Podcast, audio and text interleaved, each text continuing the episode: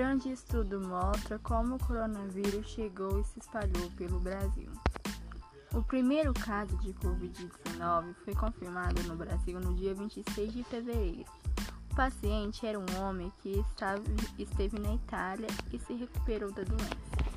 Embora tenha ganhado o título de paciente zero, ele está longe de ser responsável pela disseminação da doença por aqui.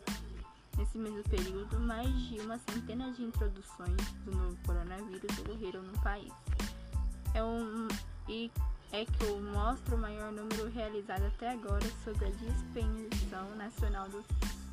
O trabalho capitaneado pelo cientista cearense Darlan Fingido, da Universidade de Oxford, no Reino Unido, é um verdadeiro marco do esforço científico para compreender a epidemia. Mais 15 instituições brasileiras participaram, fora as internacionais, destaca o pesquisador.